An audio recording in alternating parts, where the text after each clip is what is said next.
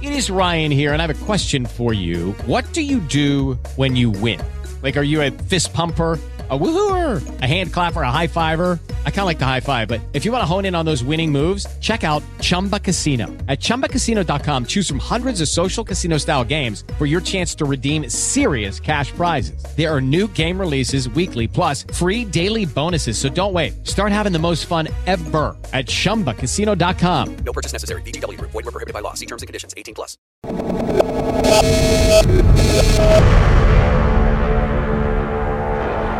Robert Eggers es un director de género que ha logrado junto con un grupo reducido de cineastas como Ari Aster y Jordan Peele obsesionarnos con una narrativa inmersiva cercana al teatro, pero que al mismo tiempo no se aleja de las necesidades comerciales de la industria.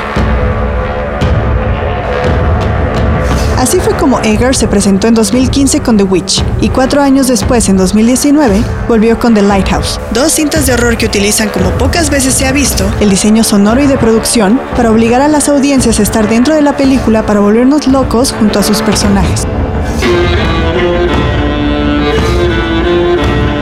Con The Northman, su tercer largometraje para 2022, no hay excepción sin estar completamente alejado del género de horror, pero recuperándolo en ciertos aspectos, Robert Eggers nos lleva de paseo al siglo X para contarnos una épica vikinga cuyas proporciones son tan grandes como el deseo de su protagonista de venganza.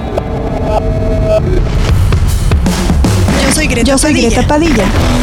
Y esto es lo que necesitas saber de la historia original detrás de The Northman. Snack. Strike. Brother. Strike. But know that bearing a stolen ring makes no half-breed a king. Soaked in my blood, twill soon be sliding off your arm like a serpent.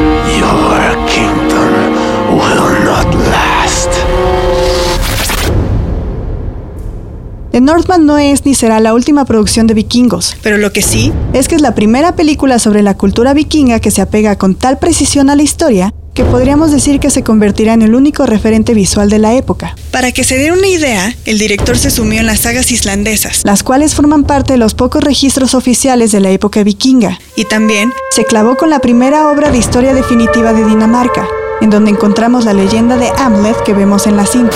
Cuando platicamos con su protagonista, Alexander Skarsgård, nos contó sobre las libertades creativas que solo se dieron en el personaje y la historia, considerando que no hay registros, textos o materiales que revelan la forma en la que se hacían ciertas actividades como los rituales o en la vestimenta. I had um, a tremendous amount of creative freedom when it came to shaping the character and the essence of Hamlet. Um, like you mentioned, Rob does an incredible amount of research and um, would it, it, it was imperative to him that all that the world that we portrayed would feel as accurate as we possibly could. That it would we would only take creative freedom where there was no other choice. And i'm not against t- movies or that take a lot of creative freedom. I think it's great that you can uh, that you can have fun with it and, and make something said a thousand years ago but you do it in a very through through, through the um, uh, through the eyes of someone in 2022. Uh, but that's not Robert Eggers. Like he wants you to feel transported back to a, a, a different era. Um, so we we really try to, with the help of some of the greatest Viking historians in the world, to create a world and a feel that would be authentic.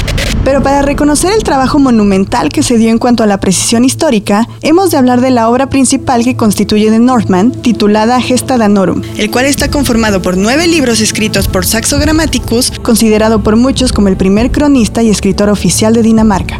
En el siglo XII, el arzobispo Avalon, quien era consejero del rey Valdimar de Dinamarca, ordenó al historiador escribir la historia de Dinamarca, tarea que había sido rechazada por varios escritores. Era una misión monumental porque hasta ese momento, mientras Islandia tenía un apogeo literario, el reino de Dinamarca estaba escrito, apenas, con inscripciones rúnicas y algunos textos que no eran considerados como literatura, por lo que un registro era necesario, y la misión cayó en manos de Saxo Grammaticus, quien se chutó el libro en latín. No se sabe cuándo se empezó a escribir, pero se cree que la tarea se encomendó en 1179 y se terminó hasta 1208. Y esto se sabe por las referencias a personajes que participaron en la vida política de Dinamarca ese año. El libro, para sorpresa de todos, quedó olvidado durante 300 años y solo fue recuperado hasta el siglo XIII gracias a un epítome de la obra y algunos manuscritos relacionados que dio paso a una primera edición hasta 1511. La historia de Dinamarca es relevante porque fue la primera que reveló la forma en la que se dividieron las instituciones políticas, las leyes tradicionales, las estructuras sociales y familiares, la guerra y las creencias religiosas entre casamientos, funerales y la ciencia a través de la historia, contemplando la época vikinga que corrió del año 790 al 1100. The Northman está basado en la leyenda de Hamlet, la cual se encuentra en el tercer y cuarto libro de la historia de Dinamarca. Cuando ves la película, descubres una historia que nos resulta muy conocida. Un hijo que observa la muerte de su padre por traición y en honor a él jura vengarlo. Lo hemos visto hasta en el clásico animado de Disney del Rey León. Pero la historia de Hamlet ha evolucionado con el tiempo hasta llegar a una revancha vikinga. Pero para reconocer esa evolución debemos ir por partes. La leyenda de Hamlet empieza con el rey vikingo de Dinamarca llamado Rorik, quien manda llamar a Horwendil El primero mantuvo el poder de Jutland por tres años, para después convertirse en un personaje itinerante lleno de glorias y triunfos. Es así como Horwendil entra en conflicto con el rey Koller de Noruega, quien cree poder derrotarlo y lo confronta a una batalla en una isla en medio del mar, donde se enfrentan cara a cara. Al término de la batalla, Horwendil resulta ganador y enterra al rey con honores tras un pacto antes de la pelea. Después de tres años, y en favor del rey Rorik, quien se convierte en su amigo, Horwendil es reconocido por su valor y se le concede la mano de la hija del rey de Dinamarca, una mujer llamada Geruta, quien dio a luz a un niño llamado Amle.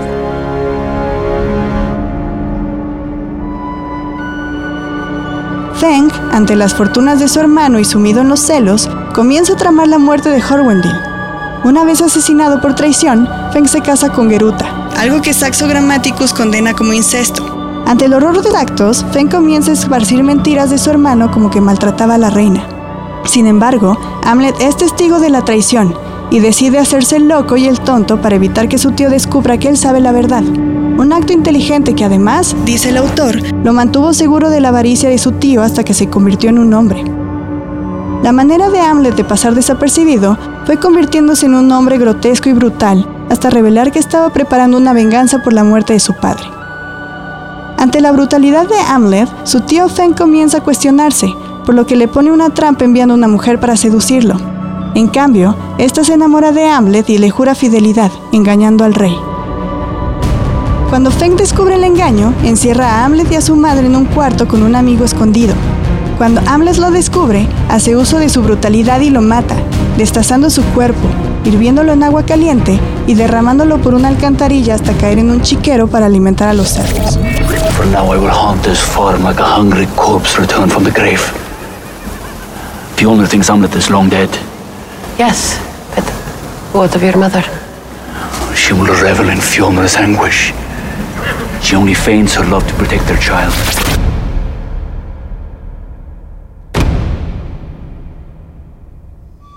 Tras la desaparición de su amigo, Feng se da cuenta que Hamlet está tramando algo, pero revelar sus sospechas le pondría en jaque frente al asesinato de su hermano, por lo que decide enviarlo con el rey de Britania para que éste lo mate. Pero una vez más le salió el tiro por la culata al tío Feng, y el rey de Britania descubrió las verdaderas intenciones, así que decidió acobijar a Hamlet al grado de ofrecerle la mano de su hija. Un año después, Hamlet regresa al reino de Dinamarca y lo hace durante su supuesto funeral. Pero durante las fiestas, embriaga a los invitados e incendia el castillo. Feng logra escapar, pero es alcanzado por Hamlet, quien cobra su venganza con la misma espada de su tío. El cineasta tomó como referencia la leyenda, pero se permitió cambiar algunos puntos clave de la historia para adaptarla a una pantalla grande. Sin embargo, respetó aspectos centrales de esta historia como la búsqueda del destino y el apego a este. Skarsgård, al interpretar a Hamlet en The Northman, fijó como parte central la misión que se define para el personaje. He is so determined and focused on the mission, which is to avenge the death of his father and save his mother and kill his uncle. Um, and he will bide his time. He will wait, like you mentioned, for the right opportunity for that. It is, it's been prophesied that um, when he's going to do it, where he's going to do it. And, and he, even though you might think there's an opportunity to do it sooner, to someone who believes so strongly in fate, um, he doesn't question it. He knows that like the time will, it would all materialize and the time will be right when the time is right and not before, not any sooner than that. So it's about positioning himself and be ready when, when that window is open. 400 años después de que se escribió la leyenda de Hamlet, William Shakespeare encontró la obra y se inspiró para escribir Hamlet. Desde luego, se tomó algunas libertades creativas, al igual que Robert Eggers con The Northman. El dramaturgo hizo más dramática la historia. Sí, mucho más. Por ejemplo, Hamlet no es testigo de la muerte de su padre en manos de su tío. El crimen es revelado cuando el fantasma del rey se aparece para hacerlo jurar venganza. En el personaje, Hamlet es menos brutal que Hamlet y su discurso es más político y poético. En cuanto a Eggers, su Hamlet interpretado por Alexander Skarsgård es salvaje, retomando elementos de la época vikinga como la existencia de los guerreros berserker, pero cambiando algunos puntos de la historia para hacerla más entretenida en términos narrativos y fílmicos. When it came to Amleth, um, eh, I also just tried to go a, a bit deeper in, in understanding the mythology. Um, what a character like that uh, a thousand years ago would, how he would perceive the world, um, the natural world and the spiritual world that he existed in. Uh, the physical aspect of it was a lot, had a lot to do with with his spirit animal. He is a berserker and, and he reverts more into an animalistic state. Um, before a battle, and he becomes a hybrid of a wolf and a bear. Um, his name is even Björn Ulfur, which means bear wolf. So I wanted, um, in those moments when he goes from being a, a, a, a human to um, an animal, I, I, wanted to work on the, the his physicality and, and, and, move a bit more like, um, and look a bit more like um, a bear, I guess. Snack es una producción de sopitas.com. El guión estuvo a cargo de Greta Padilla. Con el diseño de audio de Carlos el Santo Domínguez. Coordinación, José Antonio Martínez. Snack, temporada 1. Disponible en sopitas.com.